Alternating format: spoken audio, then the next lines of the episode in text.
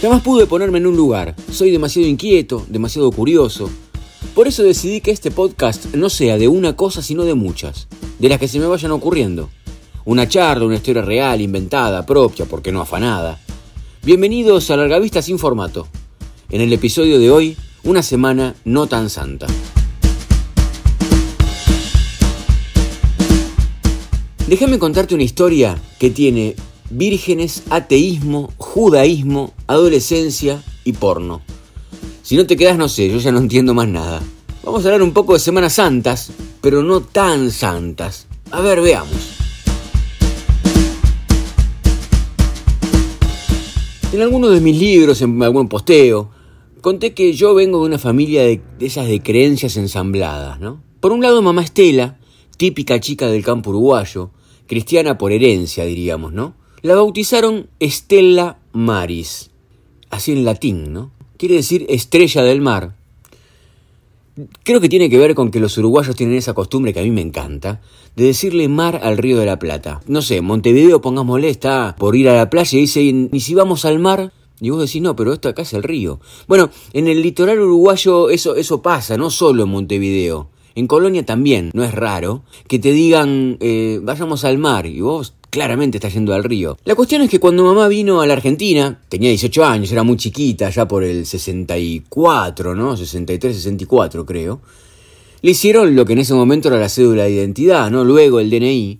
Pero la cuestión es que le cambiaron el nombre por Estela María. Obviamente el señor del registro civil no tenía pálida idea de latín, porque creyó que Stella era Estela y Maris era María. Y no es así. Estela es estrella y Maris es mar.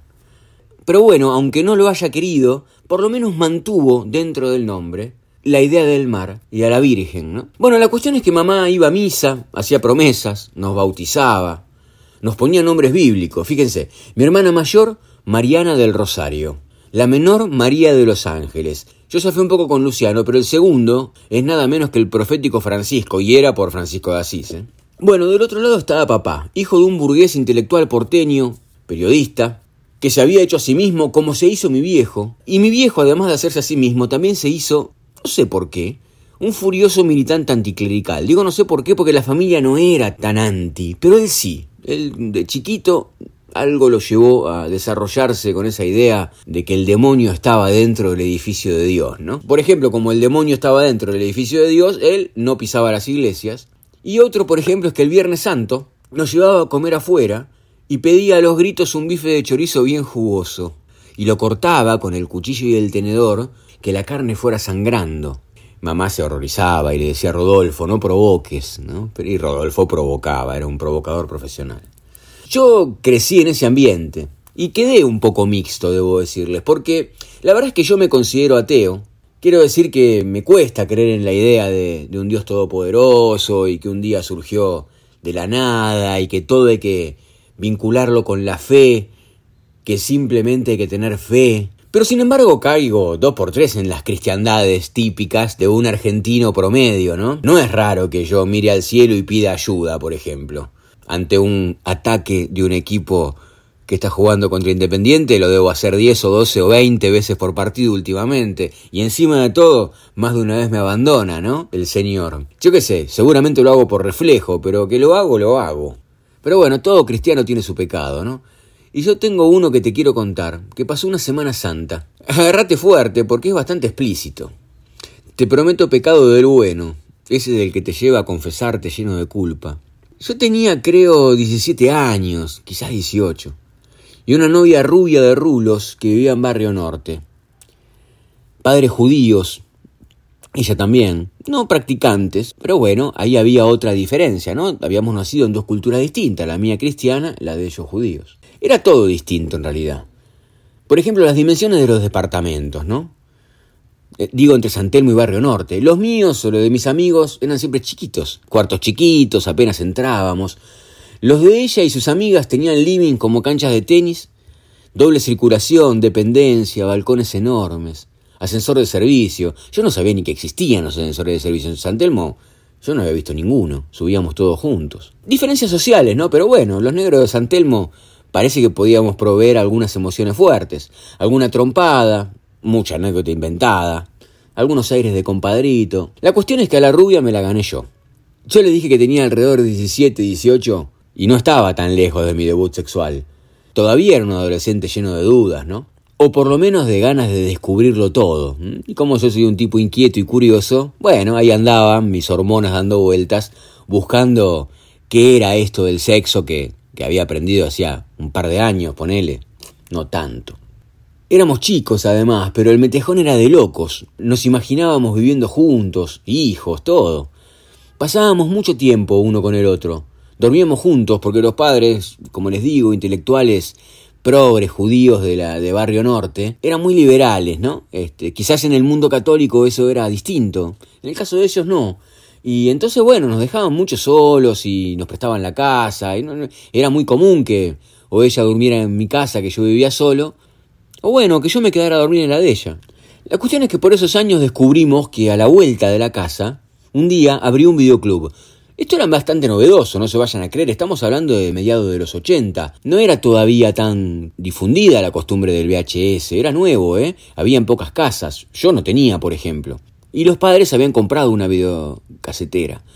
Entonces, bueno, estaba la casa, estaba la videocasetera, estaba el video nos hicimos fanáticos. Era, el sueño de tener el cine propio, ¿no? Íbamos temprano para, para que no nos robaran los, los estrenos, porque bueno, cada videoclub por ahí compraba dos, tres películas de las nuevas, ¿no? Y si llegabas tarde ya se la habían alquilado a otro. Entonces tenías que ir tempranito, ver que había llegado lo nuevo, preguntar, a veces reservar, ¿no? Se la llevó tal, te la doy mañana. Era todo un teje y maneje. Un día en el medio de una de esas búsquedas en las que no habíamos encontrado algún estreno y mirábamos en los anaqueles a ver qué, qué podíamos ver que nos entretuviera, yo veo que como a la vueltita de una de las, no sé, pongámosle películas europeas o algo por el estilo, hay una góndola medio, parece una góndola, no era un supermercado, pero ustedes me entienden, medio escondida, ¿no? Como, como, como sobre una pared casi perdida de la que yo no había tomado noción antes. Y cuando doy la vuelta para ver qué había ahí, veo una imagen muy inquietante, ¿no?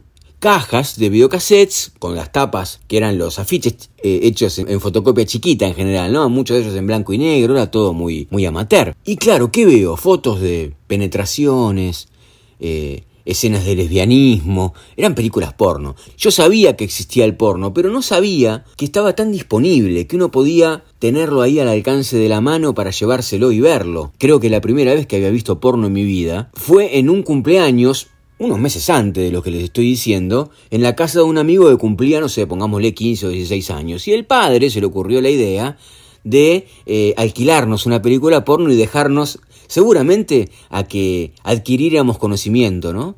Claro, fue tremendo. Yo vi escenas que no eh, había visto en mi vida, vi hacer cosas que no sabía que se hacían, no entendí la mitad de las escenas porque en esos primeros planos tremendos, obscenos imprescindibles de las películas porno hay cosas que uno de chico cuando recién arranca no entiende. Pará, esto, esto entró por dónde y está, está tratando de entrar por a dónde. Pero me acuerdo perfectamente lo que, lo que me generó, ¿no? Cuando veo esa mina de oro de películas porno una al lado de la otra a mi disposición, fue como descubrir el dorado, ¿no? Fíjense ustedes lo distinto de lo que les estoy contando al mundo de hoy, a ustedes, malditos millennials, a ti, maldito millennial que tienes el auricular puesto en este momento, seguramente Bluetooth y con todas las con todos los avances de la época.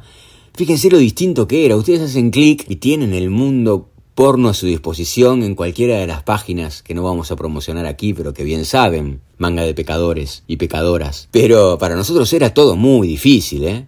Bueno, les decía, teníamos la casa, teníamos la videocasetera, pero como todo esto estaba en el cuarto de los padres de mi novia, había que esperar que se fueran para ver una película nosotros solos. Si queríamos ver una película normal cualquiera, bueno, a veces por ahí le podíamos pedir prestado un rato, no era tan grave, sino si volvían y nos encontraban en situación de ver una película, hasta les parecía, uy, qué lindos los chicos que se quedaron a ver. Si queríamos ver una porno, no, había que esperar que se fueran y, y saber que no volvían por un tiempo. Fíjense lo que son las, las casualidades, ¿no? Porque resulta que una Semana Santa vienen y nos cuentan un par de días antes que se van a ir al country. Otra cosa, por ejemplo, que yo no sabía ni que existía. Porque bueno, en San Telmo no sabíamos que había countries, ¿eh? no, teníamos ni idea. Pero ellos tenían un country, una casa en un country, y resulta que se iban a ir el jueves al mediodía, al inicio de la Semana Santa. Familia judía, pero de esas, como les digo, ven, festejaban la Navidad, se iban en Semana Santa, digo, no, no, había, no había tradición ortodoxa, ¿no? Entonces, bueno, se, se tomaban los días de, que el calendario eh, indicaba. La cuestión es que Jesús, ¿no? Qué oportunidad maravillosa que teníamos adelante. Era correr a la cama grande, ponerla porno y listo, darle como locos, ¿no? Toda la tarde, noche, lo que fuese. Jueves Santo, se fueron. ¿Qué hicimos? Compramos la pizza, compramos un helado, todo lo que hacía falta para quedarse encerrados.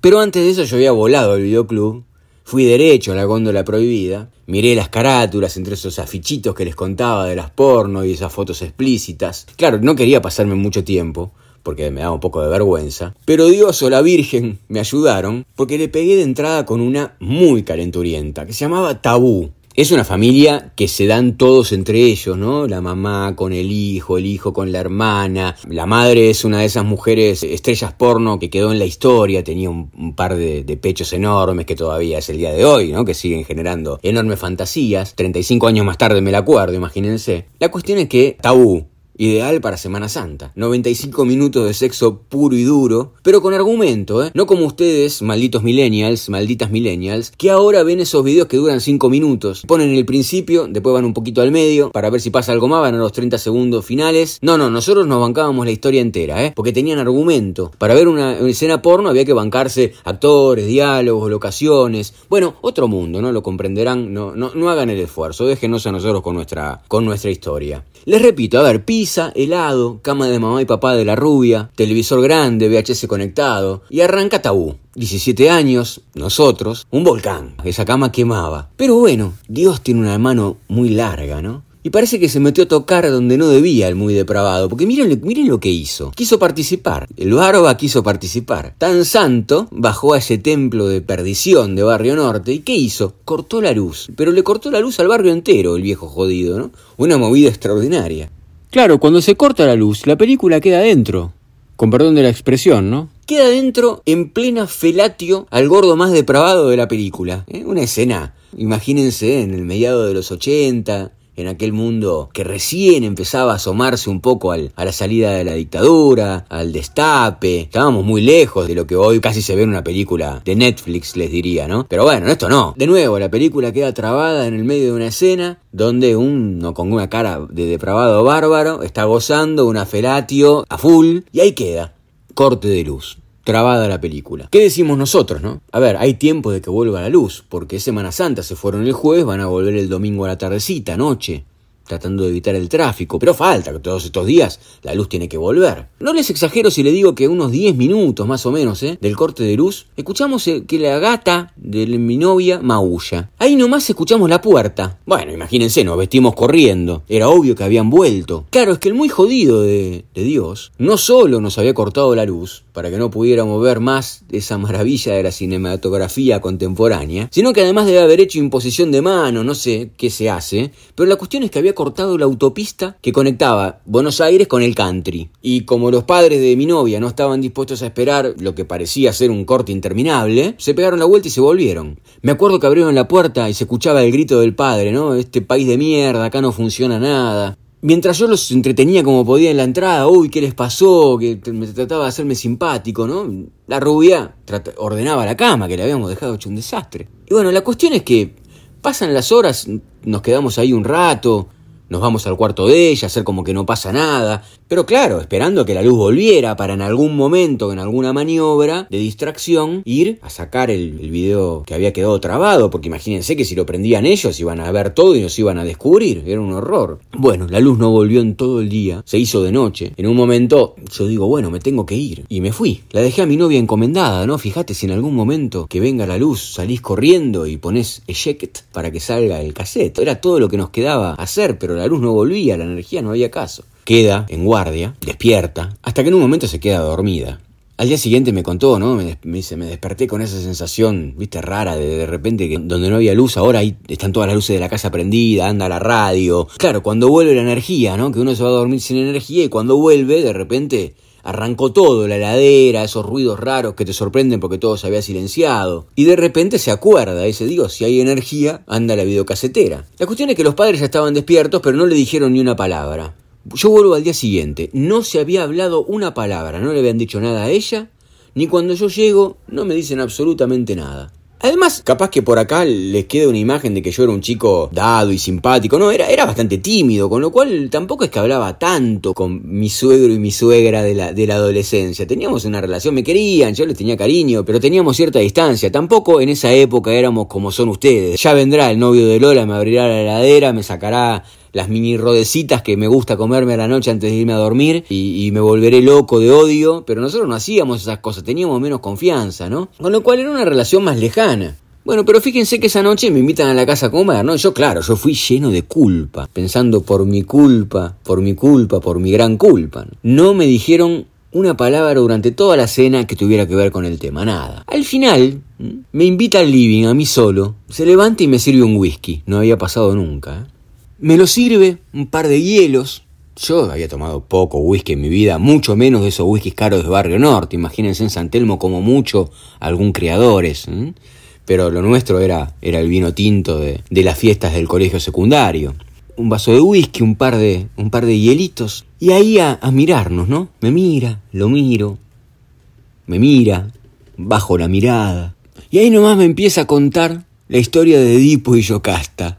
Un genio, ¿no? Un genio. Porque sin decirme absolutamente nada, tomando un whisky relajado en ese living cancha de tenis hermoso, sobre una calle canchera de un barrio norte que para mí estaba tan lejano, un tipo con, con calidad, me empieza a contar la historia de, del mito de Edipo y Yocasta y el incesto. Y así yo descubrí, y él me dijo, que claramente habían visto la película que habíamos alquilado, que habían visto de qué se trataba y que estaban al tanto. Con eso bastaba. Creo recordar que mm, no fue la última vez que usamos la cama nupcial, la videocasetera, el televisor grande y alguna película alquilada en el videoclub de la vuelta, porque la tentación, aunque el bar ande dando vueltas por ahí, es muy grande, señores.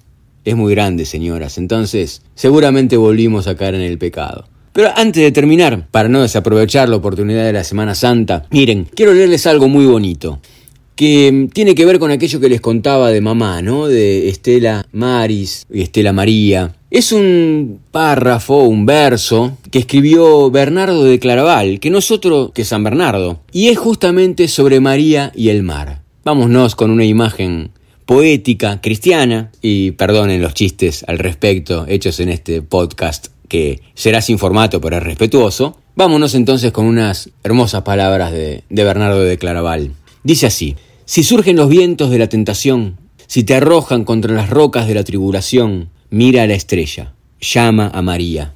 Si te golpean las olas del orgullo, de la ambición, de la envidia, de la rivalidad, mira a la estrella, llama a María.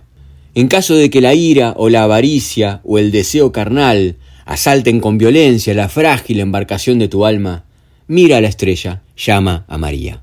Me encantaría llamar a María, ¿eh? Mamá, si andás por ahí, Semana Santa, qué lindo sería volver a verte. Queridos, queridas, les mando un beso enorme. Tengan una Semana Santa, no importa la religión que tengan, que sea lo más linda y agradable posible. Abrácense con sus seres queridos, coman una rica rosca de Pascua y disfruten del amor de los seres queridos que aunque les hagamos trastadas y les usemos las camas y los televisores y las VHS y nuestras depravaciones de adolescentes inquietos, igual sabemos que nos quieren y sabemos que nosotros los queremos.